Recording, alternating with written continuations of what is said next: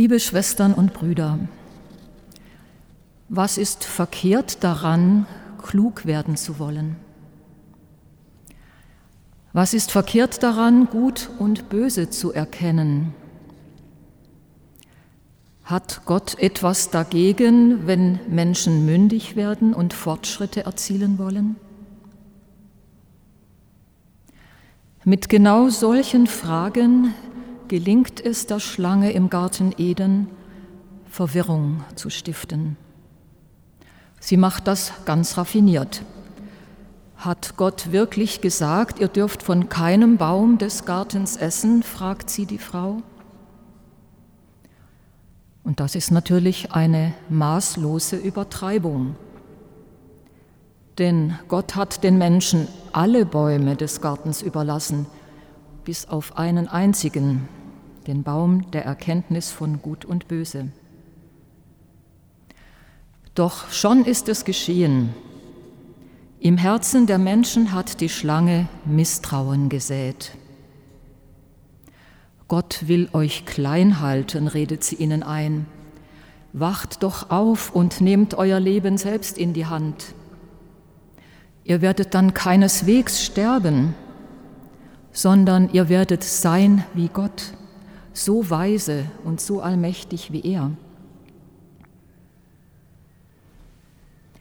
Diese alte Geschichte ist historisch natürlich so nicht geschehen. Und schon gar nicht ist sie naiv. Sie spricht vielmehr von einer zentralen Versuchung des Menschen. Sie spricht deshalb auch von uns. Eine Gruppe von Wissenschaftlern hat vor einigen Jahren ein neues Erdzeitalter ausgerufen, das sogenannte Anthropozän, von griechisch Anthropos, Mensch. Ein Zeitalter also, das vom Menschen bestimmt ist. Denn seit Beginn der industriellen Revolution greift der Mensch massiv in die biologischen, geologischen und atmosphärischen Prozesse der Erde ein. Indem wir die Gesetze entdecken, nach denen Gott seine Schöpfung gewoben hat, entdecken wir, wie man es ihm gleich tun kann, schreibt Madeleine Delbrel, die französische Sozialarbeiterin und Mystikerin, schon 1962 sein wollen, wie Gott es ihm gleich tun. Das ist die Urversuchung des Menschen. Sie zeigt sich heute auf verschiedenen Ebenen. Da ist der Umgang mit der Schöpfung, der Raubbau, der mit den Ressourcen unserer Erde getrieben wird, der Drang, die Natur zu beherrschen, und unsere Mitgeschöpfe, die Tiere, in ihrer eigenen Würde zu missachten. Sein wollen wie Gott, das zeigt sich seit einiger Zeit zunehmend auch darin, dass der Mensch als rein biologisches Wesen gesehen wird, das anfällig ist für Krankheit, für Alterung und letztlich für Tod. Und das deshalb technologisch verbessert werden muss. Nie werde ich die leuchtenden Augen eines jungen Mediziners vergessen, der mir vor Jahren erzählte, dass es in nicht allzu ferner Zeit möglich sein wird, das Altern hinauszuzögern und schließlich sogar das ewige Leben auf Erden zu schaffen. Es klingt wie Science Fiction, aber es gibt tatsächlich längst Forschungen mit Hilfe von künstlicher Intelligenz, den neuen Menschen zu schaffen, der letztendlich ewig leben kann. Eine Sache ist sicher, so schreibt ein Vertreter dieser Denkrichtung, die Geburt einer fortgeschrittenen künstlichen Intelligenz wird viel wichtiger als die Geburt Christi werden. Vernünftige Menschen werden den Tag der künstlichen Intelligenz als den realen Moment in der Geschichte feiern, wo der Retter der Zivilisation geboren wurde. Drastischer kann der Gegensatz zum christlichen Menschenbild kaum formuliert werden. Was steckt nun eigentlich hinter dem Streben, wie Gott sein zu wollen? Sicherlich gibt es einen unstillbaren Urtrieb, die Welt erforschen zu wollen. Sicherlich gibt es schon immer den Drang, das eigene Dasein und das Dasein anderer verbessern zu wollen. Viel Segensreiches ist dadurch inzwischen entwickelt worden. Der zweite Schöpfungsbericht, aus dem die Lesung stammt, will aber darauf aufmerksam machen, dass der Fortschritt auch seine Schattenseiten haben kann. Gott setzt dem Menschen eine Grenze. Er will damit keineswegs seine Kreativität unterbinden. Er will vielmehr davor warnen, was geschieht, wenn der Mensch die vertrauensvolle Verbundenheit mit ihm, seinem Schöpfer, aufgibt. In der Schöpfungserzählung schafft es die Schlange, dieses Urvertrauen der Menschen in Gott zu zerstören. Plötzlich keimt der Gedanke auf, zu kurz zu kommen, wenn man sein Leben nicht selbst in die Hand nimmt. Im Bild gesprochen, wenn man nicht zu den Früchten des Baumes greift, um klug zu werden. Plötzlich schleicht sich die Angst vor dem Tod ins Herz. Und am Horizont leuchtet die Möglichkeit auf, der eigenen Sterblichkeit zu entrinnen. ist dieses Motiv nicht der eigentliche Grund für alle Versuche, das Leben und die Erde beherrschen zu wollen? Ist das Streben nach Erfolg, nach Profit, nach Macht letztlich nicht vor allem von der Angst bestimmt, im Tod zunichte zu werden? Muss deshalb nicht alles versucht werden, das Leben in den Griff zu bekommen? Und nun erleben wir, wie uns ein winziges Virus Grenzen aufzeigt. Die Corona-Pandemie hat ein Gefühl im Menschen nach oben gespült, das üblicherweise tief drinnen schlummert. So hat es neulich jemand formuliert. Es ist die Kränkung, die die eigene Endlichkeit verursacht. Die Bestürzung, weil sich eine Erkenntnis wie ein dumpfer Kopfschmerz meldet, das Leben ist riskant. Ja, das Leben ist riskant und wir bekommen es nicht in den Griff, allen Maßnahmen zum Trotz. Und dabei ist die Pandemie nur die Spitze eines Eisbergs. Überdeutlich wird uns schon länger vor Augen geführt, welche Folgen unser Umgang mit der Natur hat. Niemals haben wir unser gemeinsames Haus, die Erde, so schlecht behandelt und verletzt wie in den letzten beiden Jahrhunderten, schreibt Papst Franziskus in seiner Enzyklika Laudato Si. Dieser Eingriff in unseren Planeten bringt einen ökologischen Schaden größten Ausmaßes. Und es sind weltweit die Armen, die die schwersten Auswirkungen davon erleiden. Fassungslos stehen wir nun auch vor dem unsäglichen Krieg in der Ukraine, der nicht nur in Deutschland fast erdrutschartige Veränderungen in unserer Sicht auf die Welt auslöst. Immer wieder kann man derzeit von einer Zeitenwende und von Lebenslügen in unserer westlichen Gesellschaft hören, von denen wir uns jetzt verabschieden müssen. Die existenziellen Krisen, die wir gerade erleben, bringen aber, so meine ich, vor allem ans Licht, worin eine zentrale Lebenslüge der Gesellschaft gelegen hat und noch liegt. Gott nicht beachtet, ja, ihn vergessen zu haben. Welche bitteren Folgen das hat, erleben wir jetzt. Eindrücklich werden sie schon in der alten Schöpfungserzählung beschrieben. Die Menschen werden nicht weise. Im Hebräischen steht dafür das Wort Arum, sondern sie werden nackt, auf Hebräisch Arom. Sie erkennen ihre Ohnmacht als Geschöpfe. Und weil ihre Beziehung zu Gott nun gestört ist, ist auch die Beziehung der Menschen untereinander gestört. Liebe und Freundschaft werden von Misstrauen und von Gewalt überschattet. Die ursprüngliche Harmonie zwischen dem Menschen und der gesamten Schöpfung ist zerbrochen.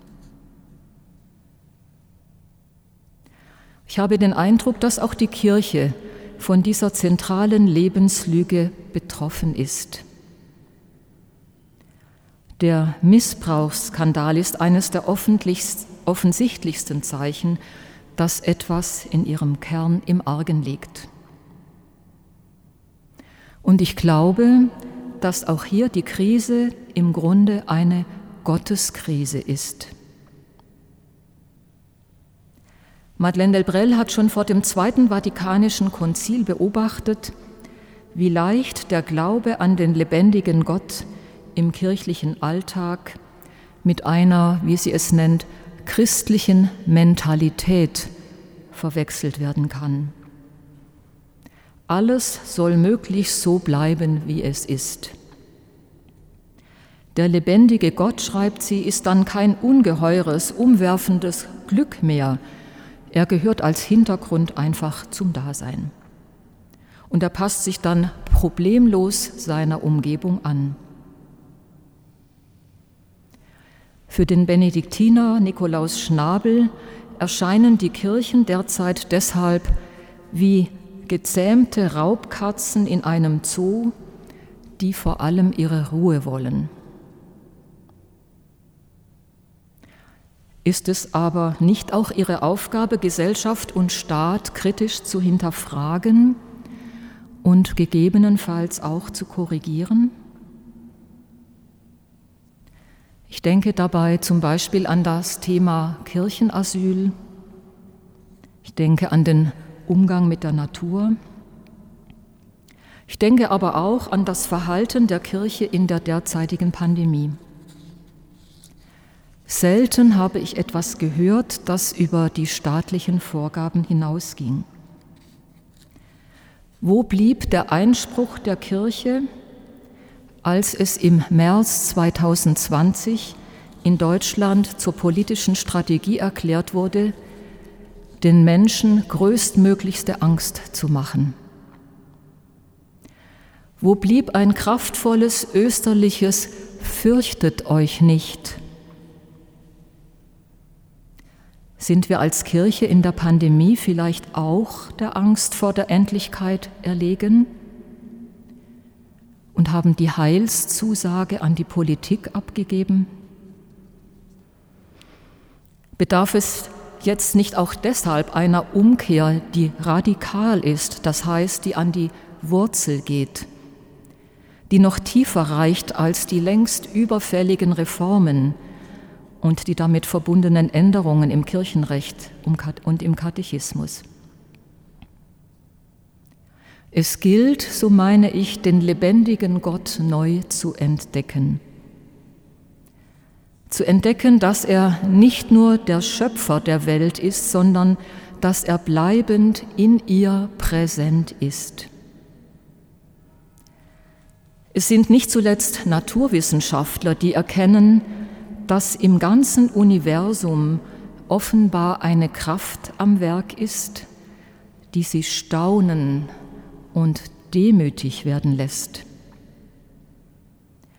Der Physiker Hans-Peter Dürr nennt es die Liebe als der Urquelle des Kosmos.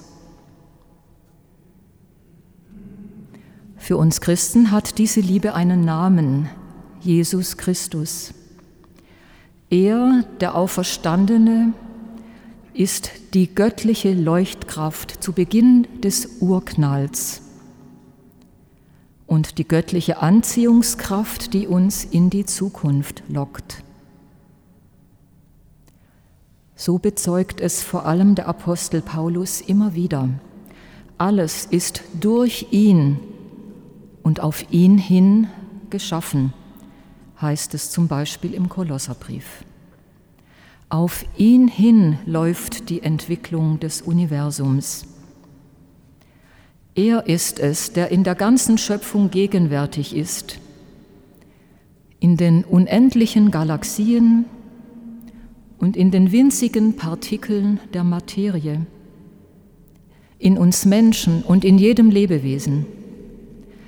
Alles trägt in sich seine göttliche DNA.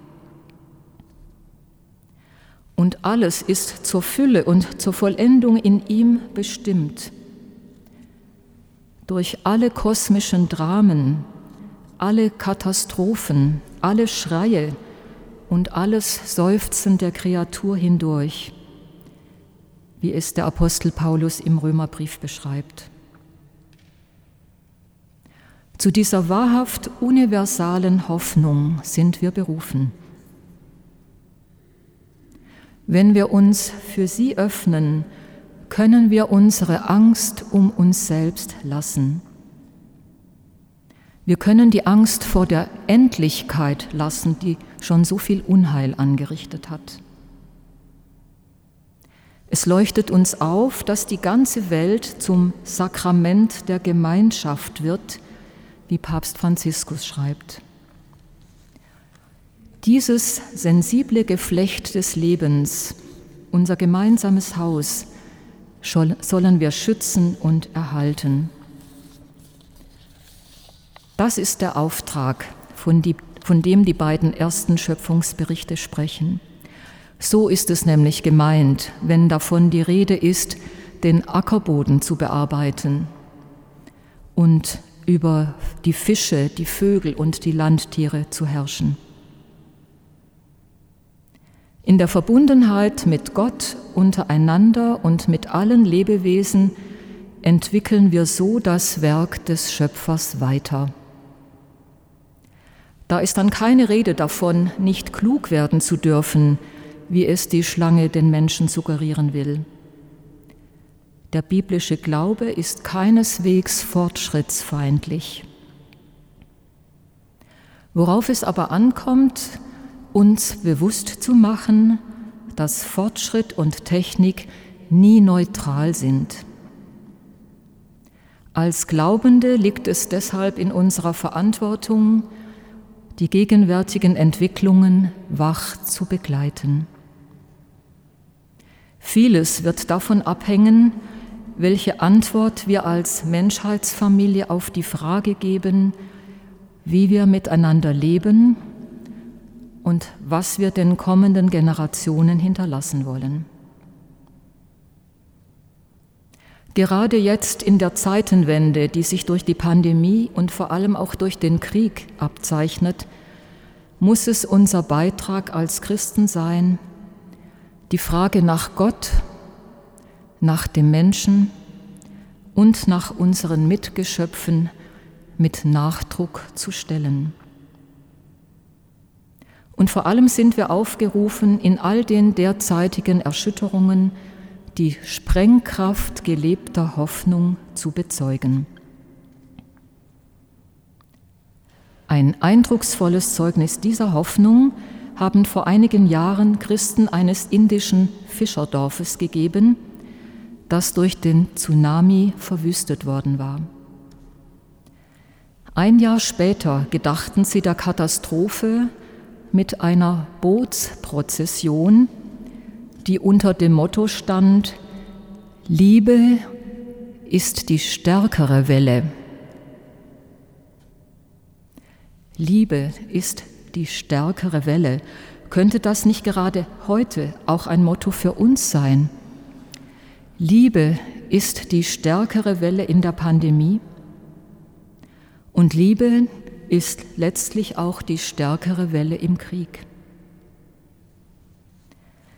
Auf diese Liebe als der Urquelle des Kosmos zu setzen, schreibt Madeleine Delbrel, ist eine unglaubliche Quelle geistgewirkter Kraft, die alles, was geschieht, in unvorstellbarer Weise umkrempeln kann. Seien Sie eine kleine Zelle der Liebe da, wo Sie sind, und Sie werden für die Sache Gottes mehr bewirken als eine ganze Armee. Amen.